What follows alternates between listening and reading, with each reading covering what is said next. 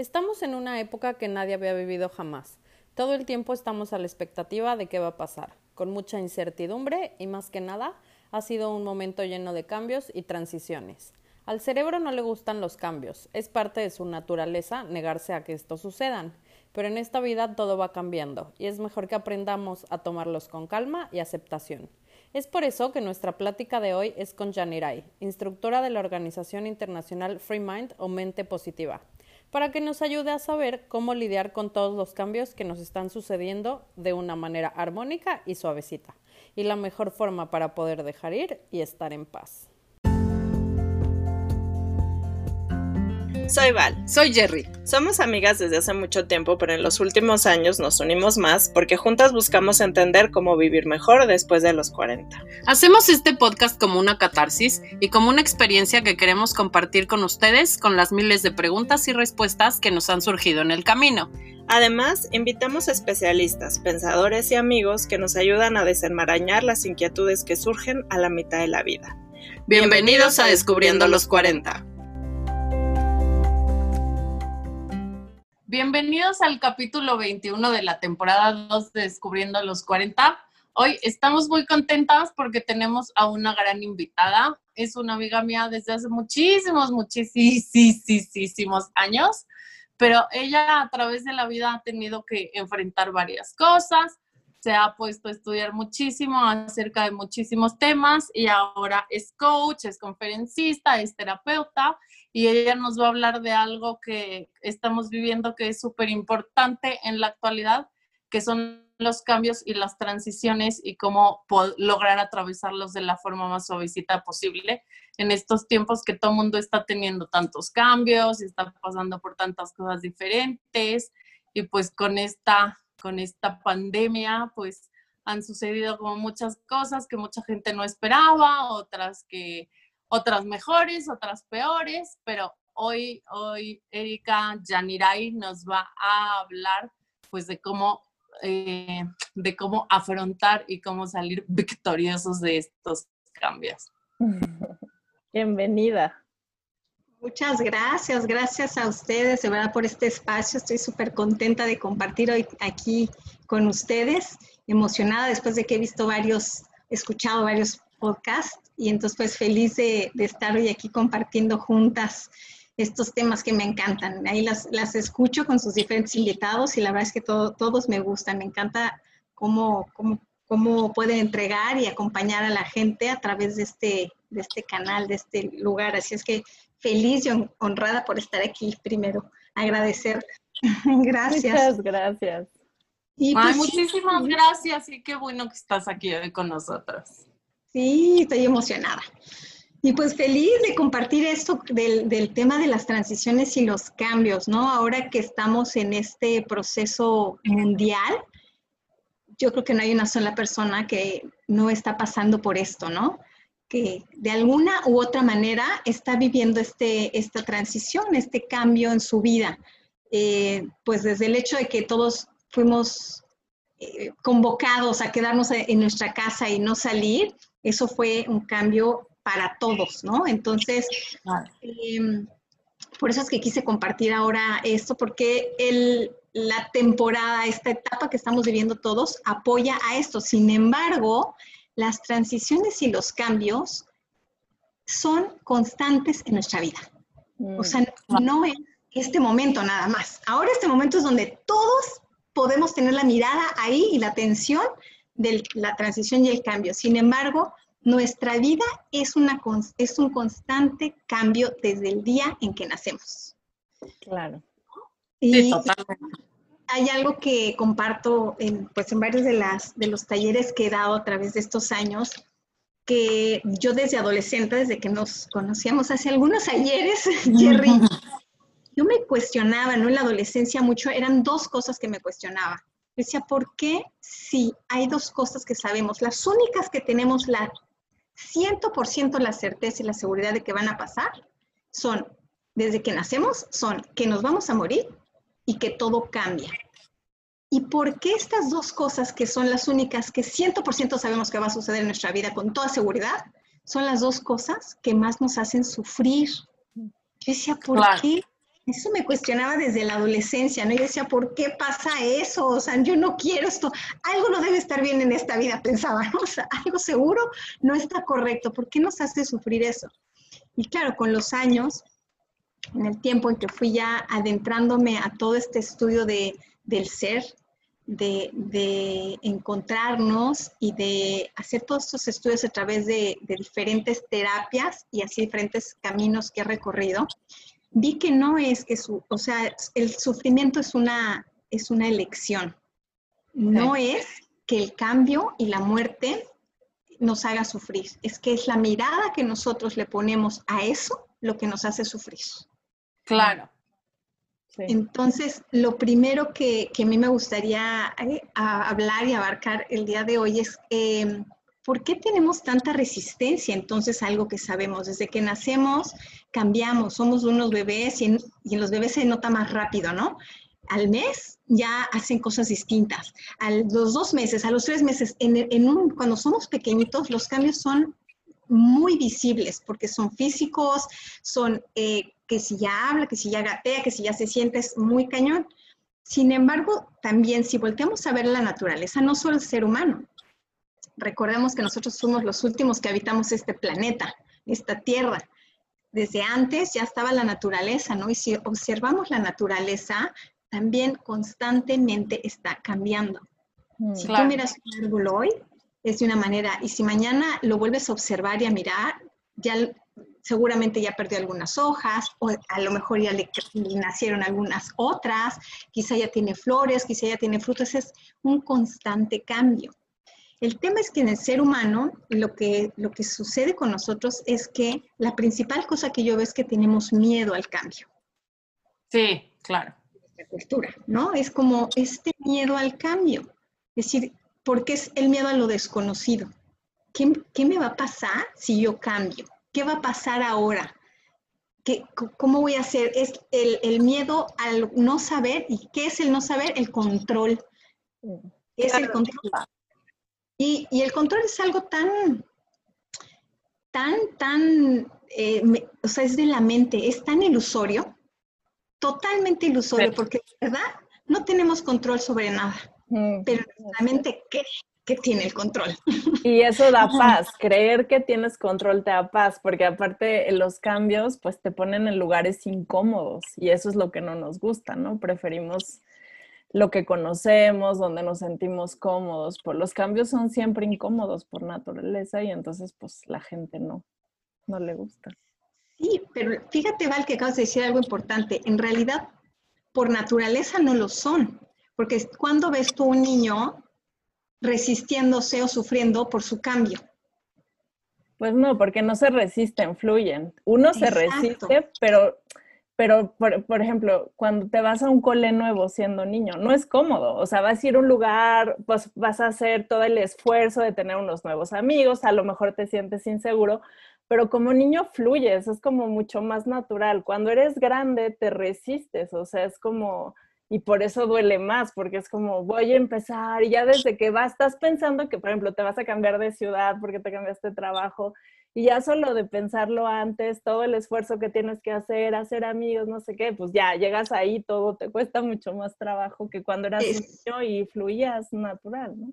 Sí, y, y como niño fluyamos, como niño fluyamos natural hasta que hubo un cambio en nosotros, ¿por qué? Por mirar a los adultos. Mm, claro fuimos cambiando porque entonces veíamos cómo esos cambios en nuestros adultos de, que, están alrededor de nosotros, si ellos estaban teniendo esta dificultad con los cambios y esta resistencia, este miedo al cambio, entonces nosotros vamos aprendiendo, wow, no, esto, esto no, esto no está padre, esto no está bien. Entonces lo vamos aprendiendo, porque nuestra naturaleza es fluir con los cambios y las transiciones. Entonces, más bien es como ver de qué manera vamos a desaprender. En esta plática hoy, vamos a hacer esto. Primero dar una mirada de qué es lo que nos está haciendo la resistencia a los cambios. Porque una vez que podemos verlo, entonces es que podemos hacer algún cambio. Si no lo vemos, jamás podemos hacer un cambio porque está ahí sin ser mirado en el inconsciente y solamente estamos actuando con nuestros patrones, como dices, Val, o sea, yo ya aprendí así y entonces cada vez que yo tengo un cambio, actúo de una misma forma. Claro. es como tú, es como soy, ¿no? Así aprendí, así soy y así es como es. Y entonces todavía, todavía peor que si nos duele, que generalmente nos duele, como dices, como ya aprendimos a que no está padre los cambios, entonces los evitamos. Mm, entonces nos estamos peleando con la realidad. Entonces, como ahora, ¿no? Que está una pandemia y, entonces sí o sí había que hacer esos cambios, no nos estaban ya preguntando, fue un, un acondicionamiento mundial. Y entonces, por eso un montón de gente está sufriendo, está pasándola mal, hay violencia dentro de casa, está habiendo divorcios, está habiendo una, cualquier cantidad de cosas porque está la realidad. Y hay una mujer que, de la que yo he aprendido mucho que se llama Byron Katie, es una norteamericana, que tiene una, pues ella se dedica a, un trabajo espiritual, al tuvo un despertar con una crisis muy fuerte en un hospital psiquiátrico en donde ella cayó y ahí tuvo un despertar muy grande y como canalizó esta información que ahora ella entrega al mundo, ¿no? Que se llama The Work. Y ella tiene un libro que me encanta, que, que también cambió mi vida, que se llama Amar lo que es. Y ella tiene una frase que yo me recuerdo muchos días en mi vida, que dice, ella dice, cuando tú peleas con la realidad, pierdes solo el 100% de las veces. Sí, claro. claro. leve, leve, nada más el 100% de las veces. Solamente el 100% de las veces. Entonces, el tema aquí es como, como decir, ok, ya me, me da miedo. Primero es eso, como mirar, poder nombrar y reconocer qué es lo que me está pasando a mí frente al cambio, frente, a esta transición que estoy viviendo. Entonces, lo primero es mirarlo y decir, ok, estoy sintiendo miedo. Generalmente, como, como acabamos de platicar, los cambios generan miedo, resistencia. Entonces, decir, ok, estoy teniendo resistencia. ¿Por qué me estoy resistiendo? resistiendo? Generalmente es por el miedo. Sí, porque me da miedo, porque no, no sé qué va a pasar. Y entonces poder observar y decir, ok, tengo miedo. Ahora, frente al miedo, hay tres cosas que podemos hacer. Frente al miedo, o huimos, o lo enfrentamos, o nos paralizamos. Son como las tres reacciones que suceden frente al miedo. Entonces, decir, ok, ¿cuál, ¿cuál es? Y reconocer cuál es generalmente mi reacción frente al miedo, qué es lo que hago. Porque muchas veces, si me paralizo, entonces ya no tomo ni una decisión, ya no quiero hacer el cambio y lo que sucede es que el resto del entorno toma las decisiones por mí. O sea, yo soy una persona que no tomo el liderazgo de mi propia vida y lo que está sucediendo es que me estoy tomando unas decisiones inactivas, no, no siendo yo la activa, no siendo yo la protagonista de mi vida, porque al final no tomar una decisión es una decisión. Claro. Entonces, e, esa es una. Y entonces ¿qué va a pasar? Que vamos a tener, vamos a siempre tener dentro de nosotros vivir con esta sensación de insatisfacción, vivir con esta sensación de esta vida es una mierda, o sea, perdón, pero entonces, cuando no estamos tomando las decisiones, las riendas de nuestra vida. Y huir, yo lo que, yo la, lo que llamo es como querer echar la, la mierda bajo el tapete, como que me hago como que no veo, como que no pasa nada y lo echo abajo del tapete. temprano eso va a estallar, porque no hay manera de que la vida, porque es tan amorosa, la vida, Dios, quien sea, en lo que cada uno crea, es tan amoroso ese Dios, esa vida que, que nos sostiene, que nos va a seguir repitiendo, mandando una y otra vez las pruebas para que nosotros las pasemos, para que nosotros, nuestra naturaleza es progresar, es evolucionar. Y la única manera de seguir avanzando, progresando y evolucionando en nuestra vida es a través de los cambios, es a través de ir caminando, transitando por, por la vida, por, lo, por todos los sucesos de nuestra vida. Entonces nos va a volver a mandar otros, otras pruebas de distinta manera, de, con distintas personas en distintas situaciones, pero al final siendo lo mismo, para que lo podamos mirar. Es tan amoroso que dice, ahí te va de nuevo, ahí va otra vez para ver si ahora sí lo quieres ver y no echarlo abajo del tapete. Sí, ya sé. Entonces, pues bueno, eh, lo mejor es primero identificar ¿qué, cuál es mi patrón, qué hago yo cuando tengo miedo. Una vez que lo identificamos, decir, wow, generalmente huyo o generalmente me paralizo, puedes decir, bueno, ahora lo único que tengo que hacer es tomar la decisión de avanzar. Una persona, la diferencia entre una persona valiente y una, una persona cobarde frente al miedo es que los dos tienen miedo. Los dos sienten miedo. El miedo es una emoción que está ahí en todo ser humano. Todos sentimos miedo en distintas situaciones de nuestra vida. Es parte de nuestra naturaleza humana. La única diferencia es que el cobarde no actúa y se paraliza o, huye y el valiente siente el miedo, pero avanza. Con todo y el miedo. Claro. Entonces es tomar el miedo, es saber que el miedo va a existir, es como las emociones. Las emociones no son ni buenas ni malas, no son positivas o negativas. Nuestras emociones están hechas para sentirlas y para cada una de nuestras emociones tienen una, una misión especial para nosotros, ¿no? El miedo en este caso nos alerta de algo, ¿no? El miedo siempre está ahí y, revisar, ¿no? El miedo que tengo es porque es algo que está de verdad a lo mejor que mi vida está en, peligro, porque es, el miedo nos, nos para y nos, nos echa aguas del peligro, o también es el miedo psicológico, ¿no? El miedo de, no, es que me, me da miedo eh, el dolor, me da miedo sufrir, me da miedo volver a vivir eso, porque fue súper doloroso. Entonces, si vemos que es algo que no es contra nuestra vida, o sea, que, no, es de peligro en nuestra vida, entonces ahí es cuando el, trabajo que decir, bueno, entonces avanzo, ¿no? Y bueno, si es peligro en nuestra vida, a ver qué camino tomo para no estar en ese peligro. Entonces, reconocer el, al miedo, decir que este, este cambio, qué miedo me está trayendo y cómo es mi patrón de conducta. Entonces, una vez que identificas eso, ya puedes hacer algo y decir, ok, ahora sí puedo ver puedo dar los pasos hacia adelante necesarios para el cambio. Oye, porque aparte a veces es como difícil identificar el miedo porque el miedo se manifiesta como enojo o como tristeza muchas veces, ¿no? Entonces, siento que es muy fácil confundirlo cuando estás ahí porque nada más estás ante esta situación y pues te súper enojas, pero en realidad es este enojo que viene del miedo. Y como que siento, yo, yo, Jerry, siento que hay como una línea súper delgadita en, en que tienes esta emoción y nada más dices, ay, esto me enoja, entonces estás súper enojado, pero en realidad lo que hay atrás de ese enojo es miedo, miedo a cualquier cosa. Eso, esa creo que es como la trampa que a veces pasa, que por eso luego es difícil decir, ah, lo que en realidad tengo es miedo. Y este miedo lo escudo con tristeza, con enojo. Normalmente son esas las emociones con las que manifiestas el miedo, ¿no? Porque nadie tiene miedo y está feliz. o sea, eso casi no sucede. Entonces, también hay como estar, como estar conscientes de que muchas veces estás enojadísimo, estás tristísimo, pero en realidad lo que está sucediendo es que la emoción que está atrás de ahí es miedo, ¿no?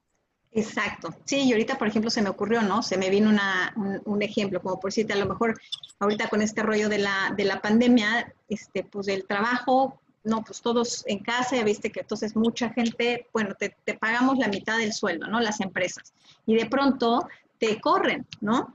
Entonces, a lo mejor te enfureces, ¿no? De decir, qué poca yo que he estado tantos años en esta empresa y yo que me hago mi trabajo top y estuve dando mi... Entonces, como dices, e, es el enojo, pero al final, abajo del enojo, como dices, la raíz está el miedo de decir, puta madre, ¿ahora qué voy a hacer sin trabajo? ¿No?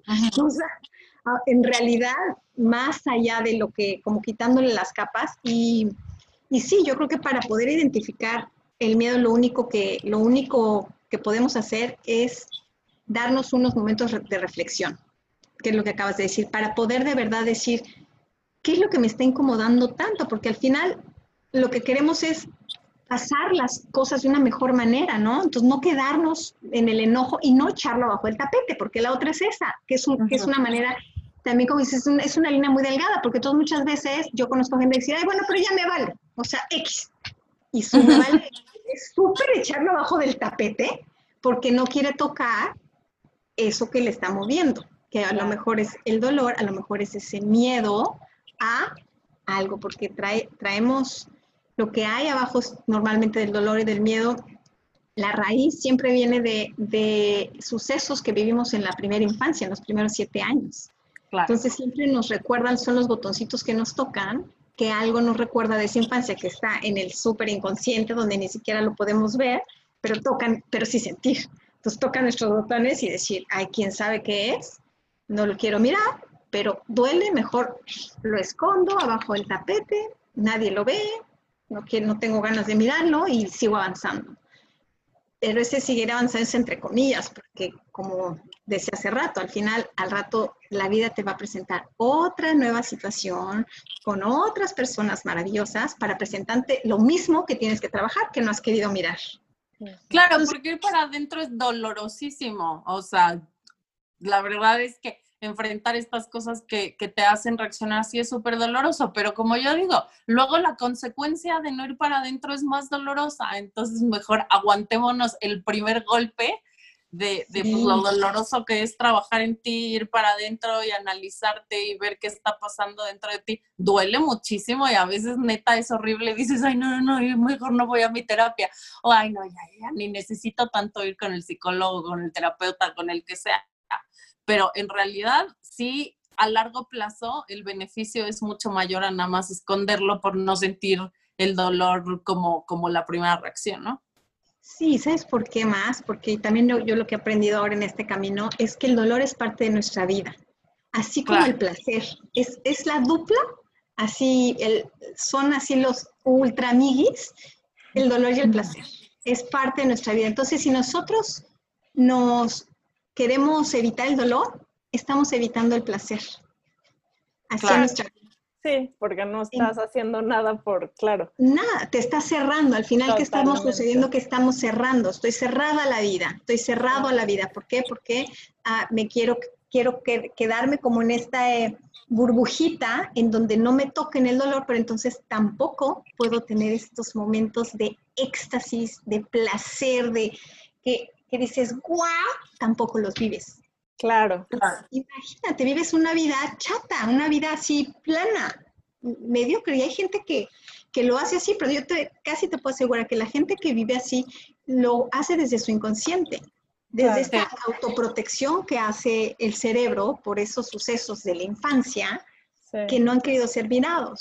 Claro, porque Ay, perdóname, justo ahora acabo de pensar en algo de lo que dijiste al inicio, de que leíste en tu libro, de que las cosas son lo que son, ¿no? y, y creo que el dolor que nos generan o la incomodidad que nos generan, cuando los estamos viviendo, creemos que es lo que está pasando en ese momento, pero en realidad son esas heridas que tenemos y que son estos momentos, las oportunidades que nos da la vida de sanarlos, porque Justamente ayer yo escuchaba en un video de una persona que es un, este, de, de esos que hablan de chismes, que lo acaban de sacar de un trabajo.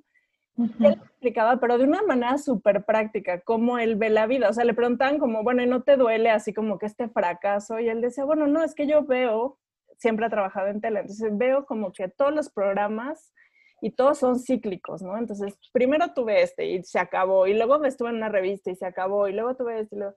Y yo pensaba, guay, qué padre, ¿no? Verlo de esa manera tan simple. Simplemente pues se acaba un ciclo y luego otro, pero uno los vive con unos dramas absolutos y con unos fracasos así, pero más bien son lo que tocan en ti, porque en realidad lo tendrías que ver así, ¿no? O sea, bueno, esta, por ejemplo, ahora, bueno, estamos en medio de esta pandemia, que es algo que jamás habíamos vivido, no sabemos ni cómo reaccionar, pero es lo que es, o sea, es lo que es, sabes lo que tienes que hacer, te están diciendo un poco lo que tienes que hacer, pero todos lo vivimos como, pero, pero es porque nos toca nuestros propios miedos, nuestras propias heridas, nos pone en lugares incómodos y como dice Jerry, son las oportunidades perfectas pues para echar un clavado dentro de ti y ver qué es lo que te pone tan incómodo cuando estás en esos lugares, ¿no? Para poderlo mirar, porque yo lo que digo, o sea, para mí, para mí sanar el sanar algo dentro de cada uno de nosotros es poder mirarlo y poder vertirle luz, poderle vertir amor, a ese espacio que en la infancia lo vivimos como doloroso. Mm. Pero ya pasó hace, puta, depende, oye, los 40, ya todos los que las escuchan, los tenemos 40, ya pasó hace tantos años de que vivimos eso. Coño, ya hay que mirarlo desde otro lugar. O sea, sí, sí fue fuerte en esos primeros siete años, sí estuvo cañón y a lo mejor todavía un poco más al segundo septiembre de los 7 a los 14 y, todavía sí, pero ya sé cuánto pasamos esa etapa de crecimiento. Ya, o sea, ya súper fue. Ya tenemos la capacidad ahora de poder mirarlo desde otro lugar, poder ver amor a esos espacios y poder, cuando lo podemos mirar y ponerle amor a eso, poderlo ver desde otra perspectiva, es que podemos cambiarlo, pero ahí, vamos a llegar ahorita con lo de los cambios. Y entonces, siendo puntual, em, lo, el cambio, lo que más nos resiste, lo que yo veo que más resiste el cambio primero es tocar el dolor, porque es como, ay, no, me resisto al dolor, me resisto al dolor. Pero ya lo vimos, tú te resistes al dolor, quieres evitar el dolor, es resistirte y evitar la vida, porque la vida tiene dolor y la vida tiene placer. No es verdadísimo. Entonces, eh, la primera causa que yo veo que es la, es la resistencia al dolor. Lo otro que yo veo que también es muy, muy cañón es el que no nos creemos suficientes. Mm. Estoy en esta pandemia maravillosa, estoy, estoy estudiando una cosa que se llama hipnoterapia y está cañón, lo que decía esta hipnoterapeuta, que es una inglesa así con super años de experiencia, super así, que ha ha trabajado con cualquier, desde la realeza, artistas, gente millonaria y con millones de, doctores que ven este tema de cómo la, o sea, cómo no pueden sanarse, cómo esto y todo lo que ve ella es como, porque dice, una de las cosas del meollo del ser humano es no sentirnos suficientes. Creemos que no somos suficientes. Hijo, sí. Entonces, claro, viene un cambio de lo que sea profesional, personal, de pareja, porque te separaste, porque los hijos se van como madres cuando los hijos se van, este, de, eh, de profesión, de lo que sea, es como yo no soy suficiente para eso, o sea, no voy a tener la capacidad, no tengo la habilidad, no, no nos sentimos dentro de nosotros suficientes. Todo el tiempo creemos que, está, que no somos perfectos, todo el tiempo creemos que tenemos algo equivocado dentro de nosotros porque en este mundo ahora mucho más, ¿no? En este rollo neoliberal que empezó desde antes, o sea, tiene, esto tiene como desde la industrialización, pero ahora todavía más es como esta necesidad de querer ser perfectos con, una, con una perfección. No sé qué es lo que pide la mente, que nunca llegamos a ese lugar, ¿no? O sea, la, la mente es como insaciable. Y de la verdad es que nosotros desde el día que nacemos somos total y completamente perfectos. Desde el día que nacemos somos total y completamente completos. No hay nada que nos falte, no hay nada que nos falle. Todo es, todo es perfecto en nosotros. Y si nosotros podemos mirarnos desde ese lugar, todo lo externo cambia. El tema es no sentirnos suficientes. Entonces yo veo que la segunda cosa más power de para resistirnos al cambio es yo no me siento suficiente. Mm. Y ya, ya, que está muy cañón esto que estás diciendo, ¿eh? Es sí. lo único que puedo decir. Sí, sí, porque Jerry y yo hablamos mucho de esto y de hecho pensamos que también es un tema increíble porque es que le pasa a todo el mundo, ¿sabes? O sea, desde la señora Obama que lo dijo, que vive con su síndrome del impostor, hasta uno, que cuántas cosas, y Jerry y yo le hemos hablado, cuántos trabajos no aceptas o cuántas cosas dejas de hacer porque tú te juras que nada que ver, o sea, que no lo vas a lograr, que no tienes las herramientas. Y las pocas veces que tienes el valor y te avientas medio dices, ay, mira, o sea, sí pude, parecía que no y al final lo saqué adelante, pero nos detiene muchísimo el creer que no y que no, lo merecemos y que no somos suficientes. Y que... O dices, ah, me pasó de churro, lo logré Exacto. o porque me echó la mano, porque me dio chance. Ajá, un golpe de suerte. Sí, golpe de suerte o me dieron chance, era algo así que al final no era tan pro, entonces lo logré pasar de panzazo, ¿no? Siempre uno le va quitando con el mérito nos vamos quitando el mérito a nosotros, porque yo no soy suficiente, ¿no? Entonces yo... Lo que dices tú, y vamos persiguiendo una perfección inalcanzable, o sea que... Inalcanzable, ilusoria, inexistente además, o sea, pero la mente ahí está echándole. Entonces yo lo que veo, el segundo punto que yo veo para resistirnos a estas y que nos hace sufrir y que por lo que no damos los pasos o nos cuesta mucho trabajo las transiciones y los cambios es porque yo no soy suficiente. Y bueno, el otro pas, el otro, eh, la otra mirada que yo veo es el apego, ¿no? Los apegos, porque no, o sea, yo puedo estar en el trabajo que ni me gusta, me quejo todos los días, llego echando madres a la casa, pongo de malas a todo mundo, pero no me cambio. Porque tengo apego. Entonces, ¿cómo, ¿cómo, soltar eso, no? O las relaciones, ¿no? Se da también mucho en las relaciones tóxicas. Ahí está uno pegado a una relación donde ya sabes que ya fue, que no te está haciendo bien y uno está ahí pegado. Por lo que decías, ¿no? Es lo conocido. Exacto. Ahí este, que, que, yo de verdad no puedo estar más en contra de él, que dice más vale bueno por conocido que malo por conocer. El peor dicho. El peor dicho que puede haber, porque ahí estamos eh, con el apego total, cuando lo que también acaban de decir hace rato, que decías de este, de este actor o de este comentarista, todo es cíclico, nada es para siempre, nada. También eso lo sabemos, ¿no? Es súper cliché, así, pero lo decimos muy acá, pero no lo hacemos ni lo comprendemos, ¿no? O sea, nada es para siempre. Entonces, ¿qué carajos está el apego ahí, no? O sea, entonces, otra de las cosas que nos resiste, nos hace sufrir o nos hace que no demos los pasos a los cambios es el apego.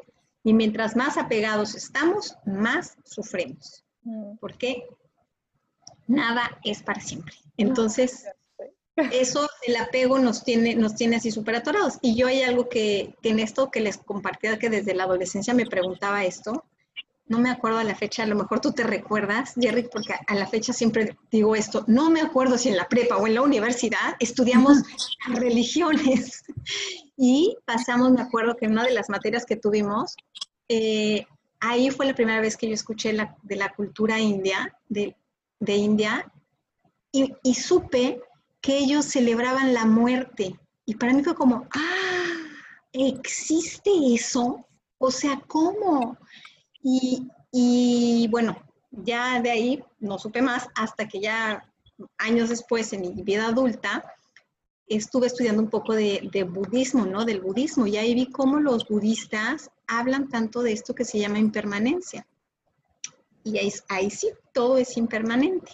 Entonces la vida es una impermanencia total y ellos ven la vida así. Entonces claramente no tienen estos apegos. Por lo tanto, no tienen estos sufrimientos que es increíble como, no sé, una madre que perdió a, algún hijo, eh, no puede superarlo y con ese apego tan fuerte pasa su vida, o sea, totalmente sin significado, ¿no? Pasa su vida así plana, mediocre, como tan desperdiciada la veo yo, porque al final la vida de cada uno de nosotros es propia. Nosotros no, no somos eh, nuestros hijos, no somos nuestros padres, no somos nada más que nosotros mismos. No somos nuestra pareja, no somos nuestro, este, nada más que nosotros. Entonces, el apego yo veo que es otra de las cosas que nos, nos tiene muy atorados y poder mirarlo. Todo esto que, que voy mencionando va a ser como para que podamos mirar y poder reconocer, como digo, para, para identificar y decir, ay, wow, sí, esto es lo que a mí me pasa con los cambios. Y una vez que lo, lo podamos mirar, entonces es que vamos a poder hacer algún cambio. Por eso quiero nombrar varios para que todos los que nos escuchen puedan ir viendo a ver con cuáles se identifican, que puede ser que nos identifiquemos con varios o a lo mejor nada más con uno u otro, ¿no? Sin embargo, es para eso, para que Yo con todos. Sí, yo, yo, creo que pasó por todos los Entonces, bueno, el apego. Em, la cuarta cosa que yo vi que, que, es lo que nos cuesta también los cambios, nos cuesta mucho, es por los juicios, el qué dirán, ¿no? Así como, o sea, no, ¿cómo van a, ¿qué van a decir? Que, yo tomé esta decisión, ¿no? Que yo me separé o que yo este, voy a dejar este trabajo, qué mal agradecida. Entonces, el qué dirán, los juicios del otro nos tienen ahí muchas veces atorados a no querer, a no avanzar, a no querer dar los pasos que de verdad nuestro corazón siente, que de verdad nuestra alma dice, va para allá, o sea, go. No, no, no, no, porque ¿qué van a decir? O como decías, va, te ofrecen un, trabajo así súper guau, una oportunidad tremenda, y no, o sea, ¿cómo? ¿Cómo voy a decir que sí? Porque ¿qué, qué van a decir si, si yo no logro, ¿no? O fracaso, si yo no... Entonces, el juicio nos tiene luego ahí súper atorados. Y hay otra cosa, Byron Katie, esta mujer que les mencionaba, se dedica justo a eso, a, a, hace todo un trabajo de creencias y juicios. que todos los seres humanos tenemos, que esto es en la mente y claramente esto es a partir ya de la adolescencia. Antes no tenemos juicios, esa bendición de los niños, ellos no tienen juicios ni tienen creencias arraigadas como nosotros, ¿no? En esta, que finalmente eso nos limita, es una parte que hace nuestra mente limitante. Entonces, todo ser humano llega un momento a partir de la adolescencia, porque es parte de la etapa evolutiva del ser humano para crecer y madurar, empieza a poder discernir y enjuiciar para poderse construir a sí mismo. El tema es que luego nos, nos quedamos en esa etapa ya desde la mirada que no nos deja avanzar y limitante. No la logramos, logramos transitar porque no tenemos adultos al lado suficientemente conscientes de esto para acompañar ese proceso nada más y pasarlo, sino que se empiezan a arraigar todas esas creencias y juicios limitantes. Entonces, ser humano en general, todos enjuiciamos. Ves venir a alguien en la calle y a poco no la metida empezó, ah, gordo, flaco, sí, alta, güera, ¿no? muy alto, muy negro, qué feo está vestido, que no. Entonces, la mente es veloz para enjuiciar. El y a nosotros mismos. Ya nosotros dicen por ahí, no somos los peores este, jueces de nosotros mismos, ¿no? Entonces, poder saber que, que lo, identificar, poder identificar cuando yo estoy cayendo en esta, en esta parálisis, en no dar el paso a, los cambios o, o, estar atorado a sufriendo con el cambio por los juicios, por decir, no, es que no estoy dando el paso por, por el que dirán. Y y la gente va a hablar de todas formas. O sea, lo des o no lo des, de eso no des el paso. De todas formas va a enjuiciar y te va a decir un montón de cosas. Entonces, qué mejor que poder mirar y decir, ok, ya vi que no estoy avanzando por esto y qué voy a, qué voy a hacer ahora, ¿no?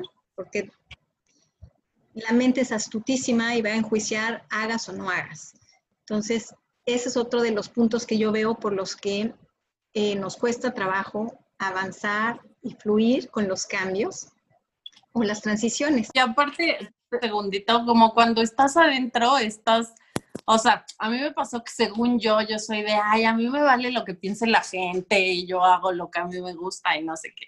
Y cuando en mi vida, o sea, justo cuando me separé, que pues fue un momento de un cambio gigante en mi vida, no sabes cómo al principio me empezaba que yo decía, pero ¿qué va a decir la gente? O sea, que fracasé, que no sé qué, cuando en realidad a mí qué, que diga la gente, a mí que si piensan que es un fracaso, no, o sea, o lo que yo pensaba, ¿no? De justo ponerle la etiqueta de fracaso cuando hoy me doy cuenta que fue una, una, una decisión muy favorecedora para los dos. Entonces, sí, definitivamente cuando estás metido ahí, ahí está el cambio gigante yo obviamente pasé por todos los puntos que has dado, pero este del juicio es como que podrías decir es una, pero te frena cañón, o sea, te frena mucho. Muy, y sabes que, y viene desde de, de mis amigos o, mi mamá. Sí, y viene desde el lugar justo eso, viene desde el lugar porque de niños lo que queremos en ese primer septenio, en esos primeros siete años, siempre lo que buscamos es ser aceptados, reconocidos, para ser amados por nuestros padres de inicio. Entonces, claro, cuando nosotros hacíamos que no teníamos juicios en esa etapa hermosísima de nuestra, de nuestra vida, este, cuando mamá y papá veían que hacíamos algo bien y, nosotros pues, no teníamos muchos conceptos, y, nosotros estoy hablando tres, cuatro años donde no, no tiene todos estos conceptos que ahorita de adulto tenemos, pero papá y mamá veíamos toda su, su, imagen corporal, todo su gesto, que eran, era aceptado eso que estábamos haciendo, era como, wow, entonces lo repito, ¿no? Claro. Y no, si nos sentíamos rechazados y eso es como, ah, no, entonces ahí algo está equivocado conmigo, algo no está bien. Entonces, eso viene, de, los juicios vienen desde ahí, porque yo siempre quiero ser aceptada, amada y reconocida por los demás, inconscientemente. Sí, entonces, claro, como dices, el, por, por, más que digas, ay, si me vale, me vale, cuando estamos en este patrón inconsciente, en este eh, reaccionar automático, estamos en ese lugar de no, no doy el paso porque qué van a decir de mí, ¿no? Hasta que tomamos conciencia, como dices, hasta que tomas conciencia y dices, pero en serio, o sea, no, ya me va, o sea, no voy a tomar en cuenta esto porque igual la gente va a hablar, la gente va a hablar cuando estés bien y cuando estés con, con quien sea que estés y también cuando no estés. Entonces, ahí poder ver, mirar y decir, ok, lo veo y tomo la decisión de que ya con conciencia decir de soltar esto y que no quiero poner atención a eso y que, que hablen lo que quieran, pero yo estoy feliz con mi vida y con mi decisión. Entonces, otra de las cosas así que, que ese es el juicio y es muy, muy, muchas veces muy inconsciente. Y otro punto es la vulnerabilidad, no sentirnos vulnerables. Los cambios nos ponen en este espacio de vulnerabilidad, ¿no? En este espacio de, ¡ah! Muchas veces se nos caen las máscaras porque va más allá de lo que podemos, ¿no?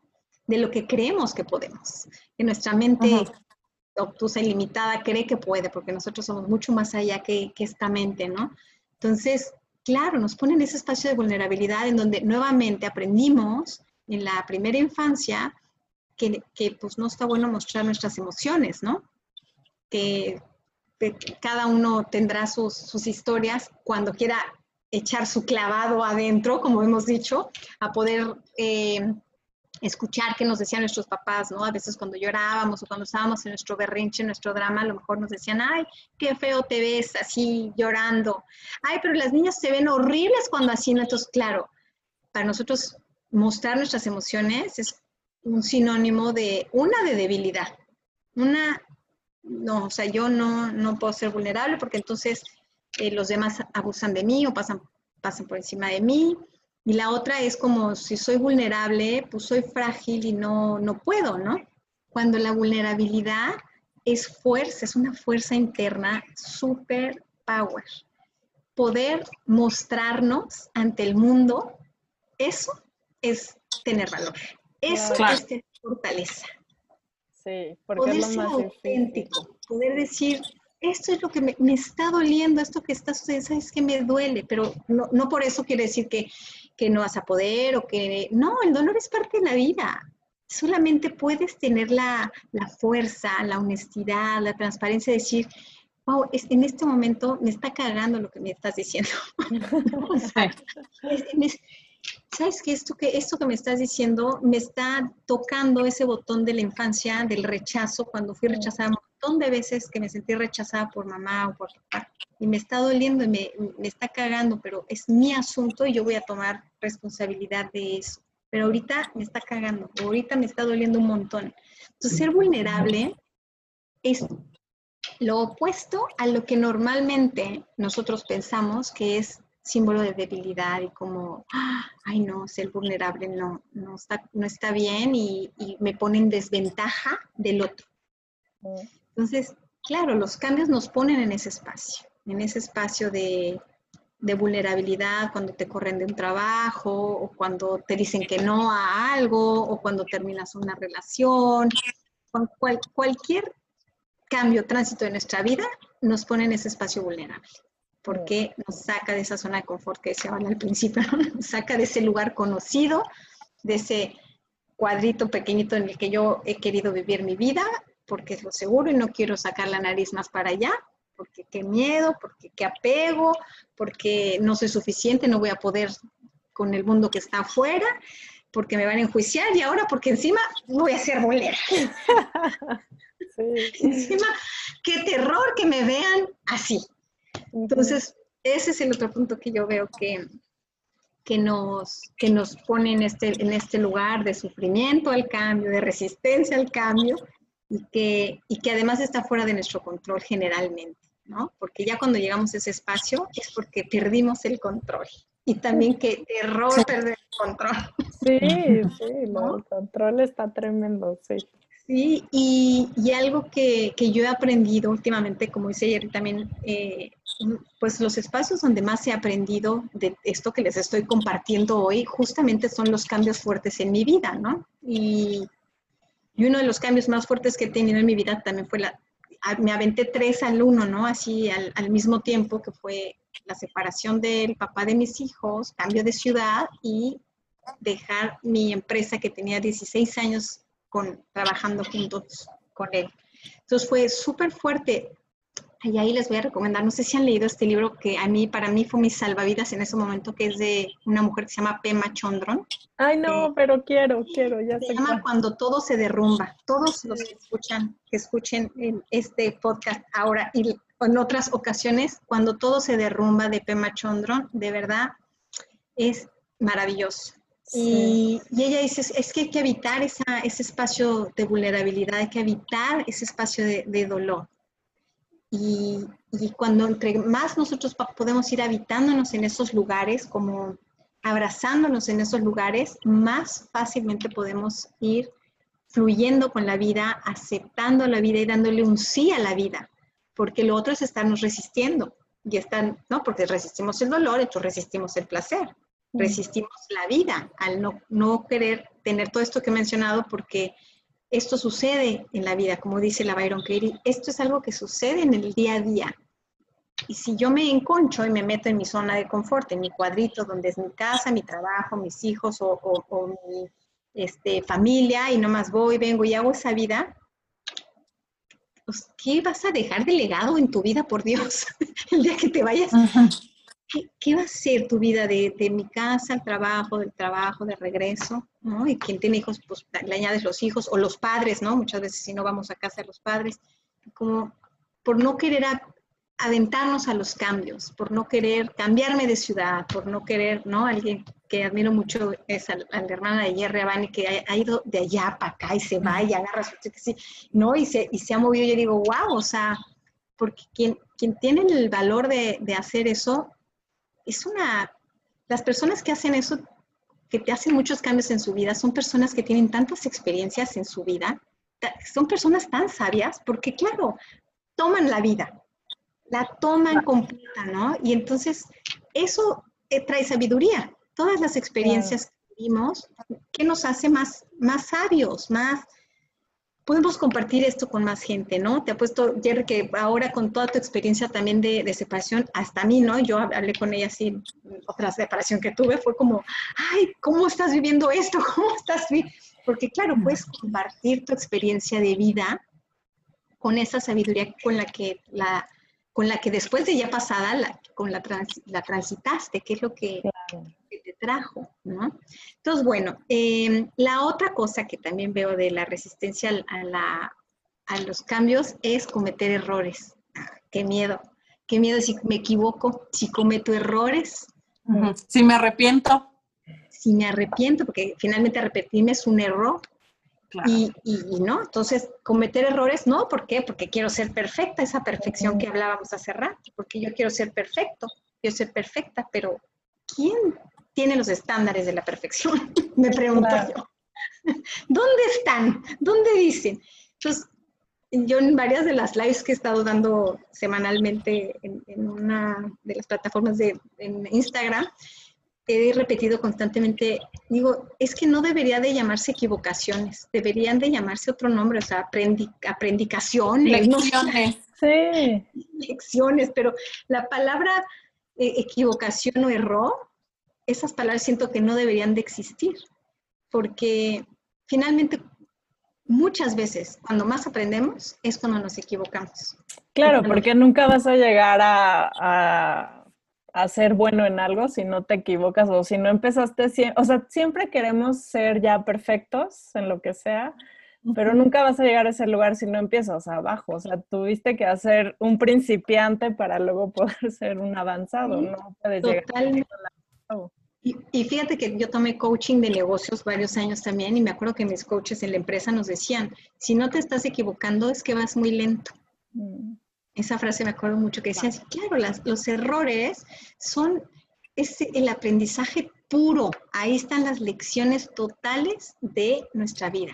Si queremos mirarlas y no estarnos latigueando no sé cuántos años por el error, es que yo que me equivoqué, es que yo no sé por qué tomé esa decisión, es que yo porque no, si no estoy atorado, atorada en ese círculo vicioso de estarme nomás dando palo duro, dicen los chilenos, y poderse avanzar y decir, wow, qué lección me trajo esto, qué aprendizaje puedo ver de este error. Entonces, bueno, ese es otro de los puntos que yo veo de que nos, no nos apoyan para los cambios y las transiciones, el cometer errores. Y el último que es lo de la muerte. Este tema de qué miedo, o sea, este, hacia la muerte, lo que decía, ¿no? O sea, el, el, los, cambios y la muerte es algo que lo 100% seguro que te va a pasar en esta vida humana. Y qué terror a la muerte. ese cambio a la muerte es como, no, me resisto total. Y, lo, y otro, nuevamente ahí, yo repito, he aprendido tanto de los budistas en cómo miran la muerte, porque al final es la mirada que le damos nosotros a la muerte. Nosotros ancestralmente en México teníamos otra mirada con los mayas, los aztecas, ellos choteaban, ¿no? Así yo voy por aventarme y que sean el que me sacrifique. Era la onda, o sea, quien, quien, a quien sacrificaban era un honor, ¿no? Claro, sí. Pero ya llegó la, la, otra, la cultura española, ya con este rollo de catolicismo y todo, y ahí valió gorro, y ahora es un drama en la muerte. Y una de las mujeres de, de, Cóndor Blanco, la organización internacional donde, donde, donde yo soy instructora, conferencista, eh, una mujer que admiro un montón, su expareja, el papá de su hija, era, tenía prácticas de samurái, ¿no? Entonces ella compartió en una de las de los cursos que tomé con ella, de las pláticas, em, ella decía que, que el samurái le decía esta frase al, a sus alumnos, decía, que todos los días se levantaba y decía, hoy es un buen día para morir.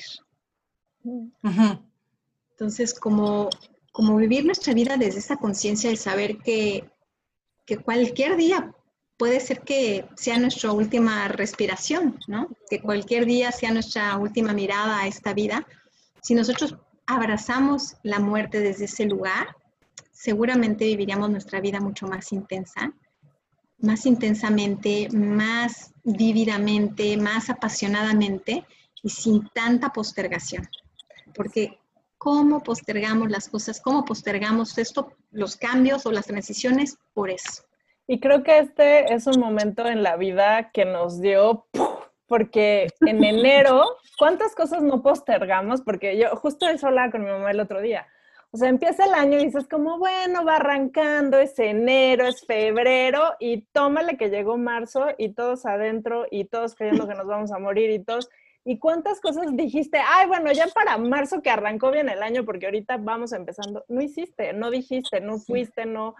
Entonces, creo que esta es una gran lección de que sí, o sea, hoy puedes estar perfecto, mañana no se sabe, pero también esto yo le he hablado con Jerry, el tema de cómo nos enseñan a tener esta relación con la muerte, porque como dices tú, desde cuando naces, lo único que tienes seguro es que te vas a morir en algún punto, y en vez de desde niño que te enseñan a tener una buena relación con eso, porque yo también pienso como tú, es como, me cuesta mucho entender, y lo hablo desde el punto de vista que no he tenido una persona tan cercana a mí que fallezca, los dramas que hay tras la muerte de un ser querido, ¿no? Porque yo digo, sobre todo en la cultura mexicana, el tema de, en vez de agradecer y festejar la vida de una persona, nos envolvemos en unos rollos muy fuertes de la muerte y como es esto, hay personas que muchas veces ni siquiera lo superan, ¿no? O sea, entonces también creo que sería un tema de educación increíble que desde que eres niño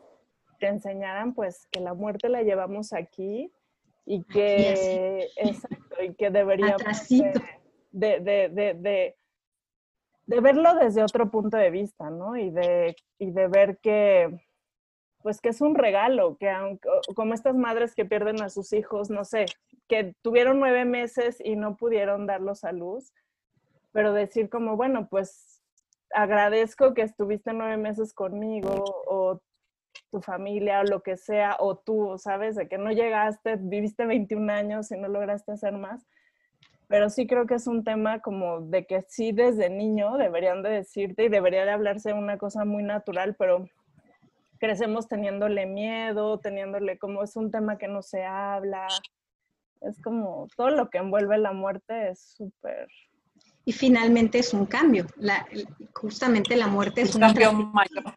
Es un cambio humano, es una transición. Entonces, es, por eso es otro punto, ¿no? Y, y lo que dices, Val, que es súper coincido, finalmente es eso, por nuestra cultura es igual, vuelvo a lo mismo, es por el apego, es porque no queremos sentir el dolor, es por la vulnerabilidad, y claro, ahí es todo un tema, como dices, todo un tema cultural, ¿no? Sin embargo, eh, si nosotros podemos tener esta conciencia de saber que cualquier día es nuestro último día o el de nuestros seres amados. Yo, por ejemplo, en casa, puedo compartirles que con mis hijos es, tenemos un acuerdo así de, este es el acuerdo, y desde hace años, de nadie se va a dormir a la cama enojados.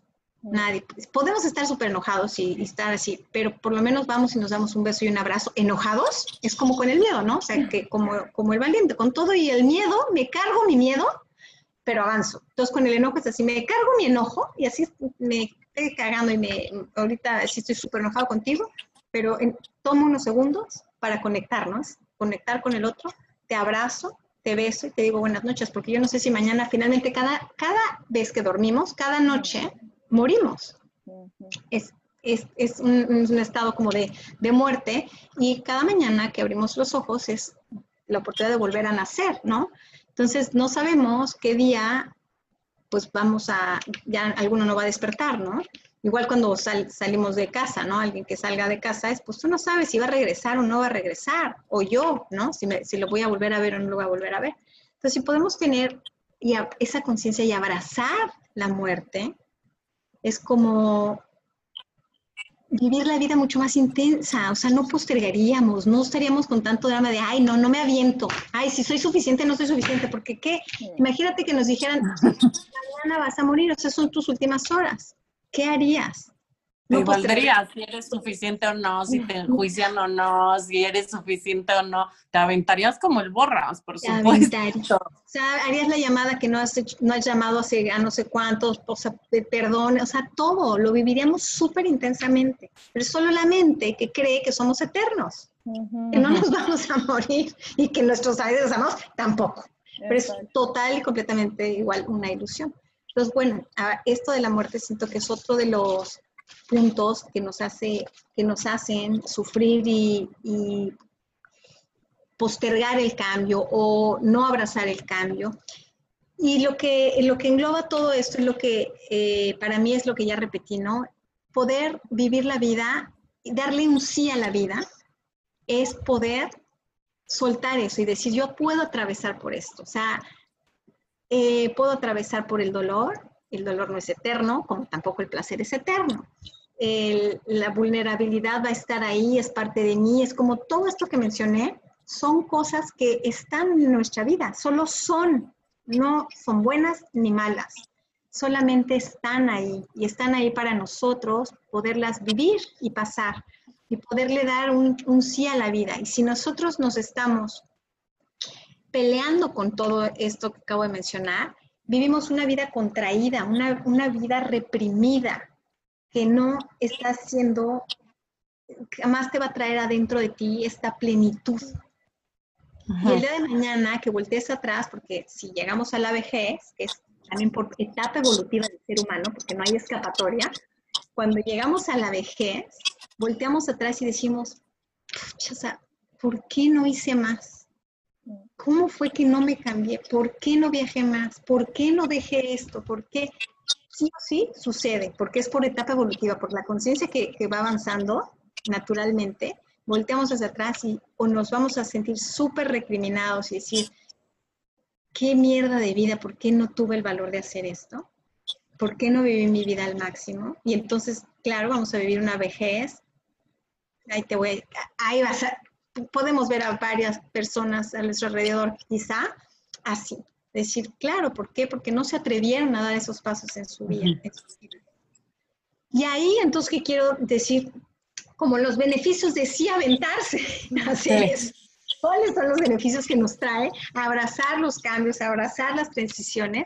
Y una de las primeras cosas es que eh, dar un sí al cambio, transitar el cambio, abrazar el cambio, lo primero es que te va a dar una perspectiva diferente de vida, porque das un paso hacia lo nuevo. Entonces, estás, estabas parado en un lugar, te mueves hacia otro punto y sí o sí tienes una mirada distinta de la vida. Entonces, amplía tu punto de vista que eso apoya un montón, porque entonces ya no tienes una mirada chiquitita donde nada más era de casa, este trabajo, que ya tienes no sé cuántos años al trabajo, de regreso a, la casa de los papás o con los hijos a la escuela. Entonces, amplía tu perspectiva.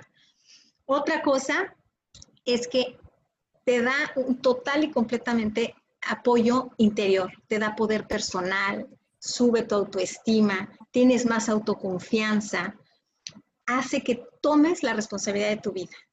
Esto es algo interno, es algo cuando haces los cambios y dices, lo hice, aunque te hayas equivocado, aunque hayas fracasado, lo pongo entre comillas, aunque haya sido una equivocación, pero diste el paso y eso adentro de cada uno de nosotros se siente una victoria.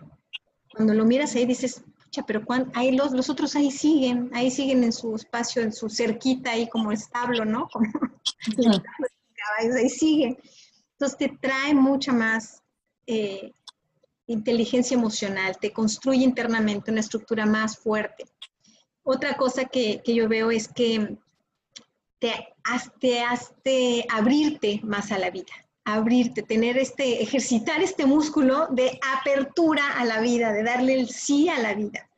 Entonces, te abres a nuevas experiencias. Cuando soltamos lo, lo viejo para poder transitar un cambio, hay que soltar algo. Generalmente soltamos algo y viene, y es que podemos dar el siguiente paso. Entonces, cuando soltamos, liberamos espacio para que lo nuevo venga, para que las nuevas experiencias lleguen, para que las nuevas personas vengan, para que lleguen nuevas situaciones. Y entonces eso hace que como que todo nuestro corazón, nuestro, todos nuestros sentidos se abren mucho más a, este, a esta vida, a este sí a la vida.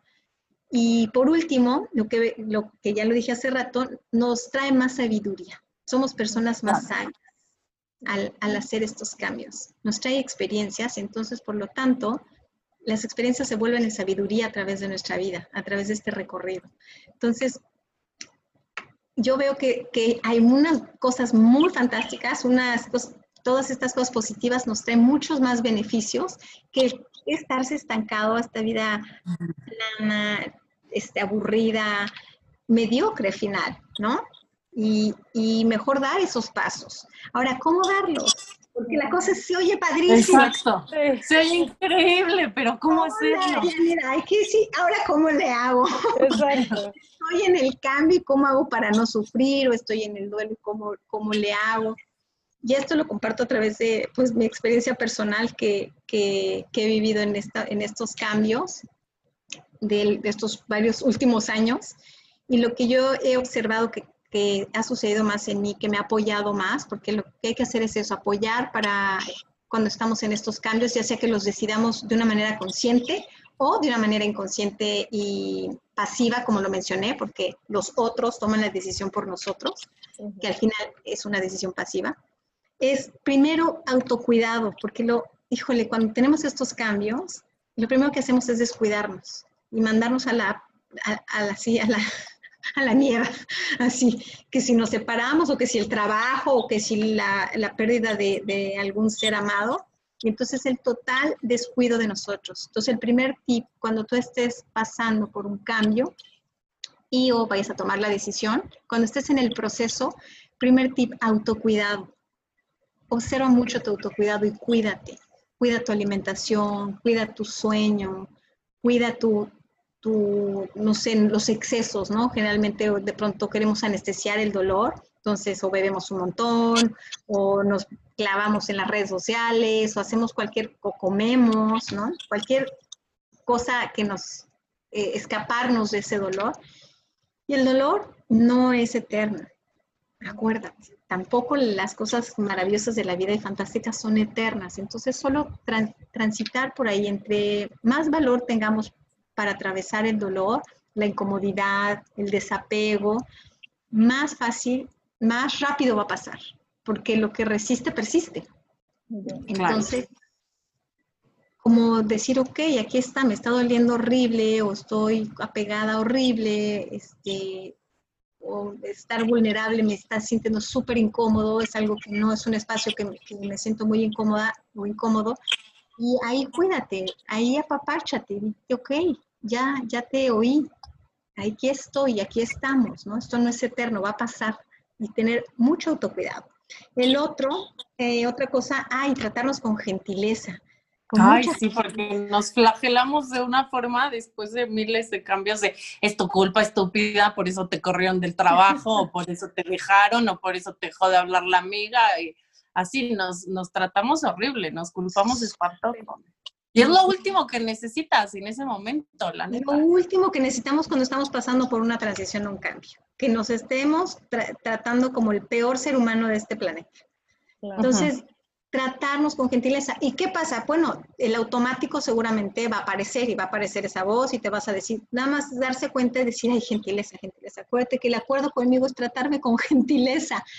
¿Cómo tratarías a alguien? Muchas veces como tenemos la mirada hacia afuera, hacia los demás, es cómo tratarías a, alguien que amas mm. cuando está pasando por eso. ¿Le dirías eso? Estúpida, no. no. Entonces, así tratarnos nosotros con mucha gentileza y mucha amorosidad en ese transitar. Otra cosa, pedir apoyo. En, esas, en, en, esa es muy importante pedir apoyo y ojalá que no sea al amigo o a la amiga que te diga, sí, pinche güey, o si es una estúpida vieja. No, no. vamos a chupar, vente y vamos a chupar, y son estúpidas. Exacto. No, no ese apoyo precisamente. Pedir apoyo a alguien que te, ayude a pasar por esta etapa mejor.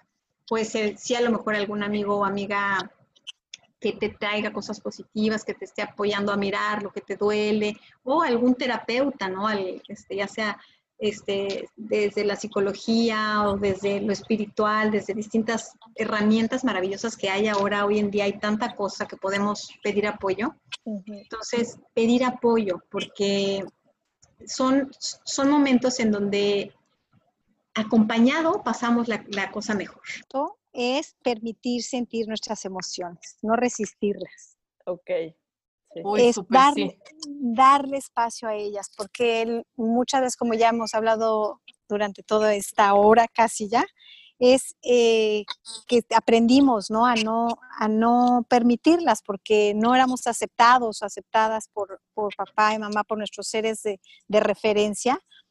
Si llorábamos, si nos enojábamos, si hacíamos este, pataleta porque estábamos enojados. Entonces aprendimos a reprimir nuestras emociones y no darles un espacio sano. Ay, nos hicieron tan perfectos. Ese Dios de verdad se rifó con nosotros. Nos hizo perfectos, que para, para cuando sentimos tristeza nos hizo el llanto y las lágrimas, para llorar. Claro estamos enojados, nos dio esta fuerza tremenda de, que si queremos eh, de pronto pegar, por ejemplo, pero sanamente no al otro, pegar a la almohada, pegar este a un, este del, del box, ¿no? Que es buenísimo de pronto ir allá o bailar, por ejemplo, mover el cuerpo porque es una energía muy fuerte en el cuerpo el enojo y también gritar porque muchas veces nos dan ganas de gritar. Entonces, poder liberar ese enojo con la voz, ¿no? Entonces, si todavía mucha gente que nos escuche no tenga como esta, este hábito de, poder liberar las emociones desde este lugar de, pegarle a la almohada, así como por la mente dice, ¿no? Ay, qué ridículo, ¿cómo, cómo voy a estar pegándole a la almohada? ¿Cómo voy a gritar?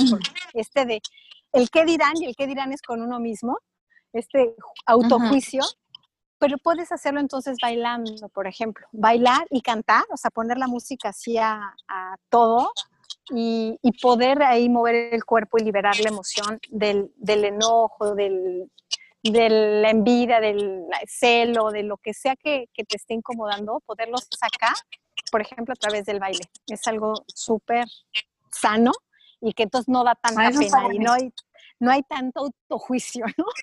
Exacto. Que, que, que, yo, por ejemplo, que ya desde hace mucho que, que hago esto de sí golpear la almohada y sí gritar, por ejemplo, mis hijos desde, desde chiquitos, más la Emiliana que tenía como dos, dos años, año y medio, me acuerdo los tres me veían así, cuando yo empecé a hacer esto, me veían afuera del cuarto, así pegando y gritando, los tres paraditos, ¿no? Tengo la imagen así súper guardada en mi cabeza que esta mamá que está loca, ¿qué está haciendo? ¿No? Yo creo, ¿no? y yo pegando así, cuando pues de pronto me desesperaba, me enojaba yo, era la que ya no tenía recursos, pues para lidiar con los tres, el trabajo, la pareja, ¿no? Y entonces encontré esta forma de, de poder liberar mis emociones y ya cuando al principio se asustaban, ¿no? Y ya cuando me podía calmar, ya que lograba vaciar completamente mi vaso, decir, ahora sí ya estoy en paz, me quedaba unos minutos así sintiéndome a ver si ya no estaba el enojo dentro de mí Y ya cuando estaba, que otra vez estaba bien, calmada, con paciencia, les decía, ya, es que prefiero gritar aquí, pegar aquí, que gritarles a ustedes o pegarles a ustedes. Claro. Mejor lo hago acá, ¿no? Y generalmente cuando no liberamos las emociones de una manera así positiva, canalizada, liberamos la emoción encima del otro, ¿no? Como esto, ¿no? Le gritamos al otro, le, este, le reclamamos al otro y entonces nuestra descarga es hacia el otro. Y generalmente es a la gente que más amamos. Claro. Por esto de, que la mente se cree que son eternos y van a estar ahí pegados con nosotros toda la vida. Y entonces, bueno, para, para evitar eso, el otro tip es da el espacio a tus emociones, observa qué es lo que te está moviendo y ponte a bailar, o sea, o a pegar, o vete a la clase de no sé qué, o hazla, ahora que pues no podemos salir, pues ponla, eh, ¿no? Pon el, la clase que sigues de, en tu clase del Zoom lo que sea y, y, sin cámara para que puedas explayarte, darle el espacio a las emociones es algo súper primordial para estas etapas de cambio, porque es como un sub y baja, no sé si te pasaban, ¿no, Jerry? Fue así de, eh, como montaña rusa, ¿no? porque está la vulnerabilidad a flor de piel. Estamos vulnerables, estamos abiertos en este espacio de incertidumbre, de no sé qué va a pasar y, y la mente que está como loca ahí queriendo controlar todo y no puede controlar nada. Entonces, liberar y darle espacio a las emociones apoya muchísimo porque llega paz, como decía Valeria, eso me, me, trae paz, así como la zona de confort nos trae paz, cuando liberamos las emociones, aun y cuando no sepamos qué va a pasar y haya incertidumbre afuera, liberar las emociones trae paz. Porque si no las liberamos, también luego las somatizamos y nos enfermamos y tenemos dolor de cabeza o gastritis, colitis, este, quién sabe cuántas itis hay, este, y baja el, nuestro sistema inmunológico. Entonces, ahorita además con la pandemia, lo que menos queremos es que no... Hay que estar fuertes. Exactamente. Entonces, esos son los tips que, que, a mí me gustaría que nos, quien nos escuchara, que anote, los ponga por ahí visibles. Y como un extra, porque a mí me encantan los extra bonus para cualquier cosa, es poner en la casa, que yo lo tengo, como les digo, desde esta pandemia que empecé a estudiar este, diosidencialmente, no fue por la pandemia, sino ya me había inscrito a este curso de hipnoterapia. Tengo por mi casa, en el baño, en el refri, en el, al lado del espejo, letreritos que dice yo soy suficiente. Mm. Ponlos por tu casa, en donde sea, yo soy suficiente, yo soy suficiente, para que tu mente, finalmente, aprendimos a que no éramos suficientes y que algo estaba equivocado con nosotros a través de los años a base de repetición a base que nos decían que no estaba correcto lo que hacíamos, que no era bueno, que esto no, éramos buenos aquí, y fue a base de repetición que aprendimos lo opuesto. Entonces, para poder ahora que nuestra mente eh, se le quede como un patrón ya positivo, póngale esos letreros, yo soy suficiente por donde sea en su casa. Mm. Yo soy suficiente, yo soy suficiente. Y la mente está leyendo. porque se nos olvida todo el tiempo. Sí, entonces la mente lo está leyendo, pasa al refri, abres, ahí dice yo soy suficiente. Entonces estás inconscientemente ya ahí leyendo y se va grabando eso. Entonces eso nos va a apoyar para estos procesos de transición, para los cambios, nos va a apoyar un montón para que ya esté ese patrón ahí y entre, ay, no, ya sí, yo me acuerdo que sí soy suficiente y que sí puedo con esto, que sí doy el paso. Entonces, esos pues tips quiero compartir. Último tip. Buenísimo todo lo que nos dices. De verdad que, siento que en este tiempo a todos nos creyó súper bien. A mí, yo me puse el saco en todo, en todo lo que dijiste. Yo también. pero, pero me gusta mucho que nos, que nos diste tips de cómo lo podemos hacer, ¿no? Porque sí, igual y te das cuenta que estás atravesando el cambio, que te sientes del nabo o que te niegas a dejar ir o a hacer el siguiente paso, pero pues no sabemos cómo hacerlo. Y con estas cosas que nos dijiste, pues seguramente la transición puede ser mucho más fácil y más fluida. Exacto. Sí, espero que, que, apoye, porque eso me encanta. Como dice luego. Seguramente. Pues muchísimas gracias, de verdad que ha estado súper, súper bueno todo lo que nos dijiste, nos va a servir muchísimo para estar hoy con nosotros. Y nada más, ya por último, dinos rapidísimo cuáles son tus redes sociales para que la gente te pueda buscar. Exacto. Ay, sí, muchas gracias, cierto, qué bueno que recordaste. Estoy justo estrenando hace un par de semanas. Es Amarte Bayaniray, así está en el Instagram y en el Facebook. Y en YouTube, que también estoy abriendo, ahí es donde voy a estar compartiendo como contenido que nos apoya para poder caminar una vida mucho más conectadas con nuestra luz, con nuestro amor y con todo este tipo de temas. Así es que para que ahí sigan en Instagram, en Facebook y en YouTube. Amarte by Yaniray. Perfecto. Perfecto. Igual se los vamos a Muchas gracias. Pero, pero bueno, ya saben, muchísimas gracias. Muchas gracias a ustedes también. Gracias, gracias, de verdad que estuvo maravilloso, padrísimo, me, me, encantó estar aquí compartiendo con ustedes y con toda la gente que nos vaya a escuchar. Muchas gracias, hermosas ambas. Ay, gracias. Y gracias a todos los que nos escucharon. Nos vemos la próxima semana. Digo, nos oímos o nos oyen o como se diga. Y aquí estamos siempre. Pónganos sus comentarios, todo lo que quieran saber, eh, sugerencias, preguntas y todo lo que quieran en nuestras redes sociales. Y nos vemos a la próxima. Muchísimas gracias por escucharnos. Cada miércoles tenemos un capítulo nuevo. Nos pueden encontrar en redes sociales como arroba descubriendo los 40 en Instagram y en Facebook, donde nos pueden dejar sus sugerencias, sus comentarios y nosotros vamos a estar muy felices de leerlas. Ojalá nos puedan compartir y puedan seguirnos en Spotify.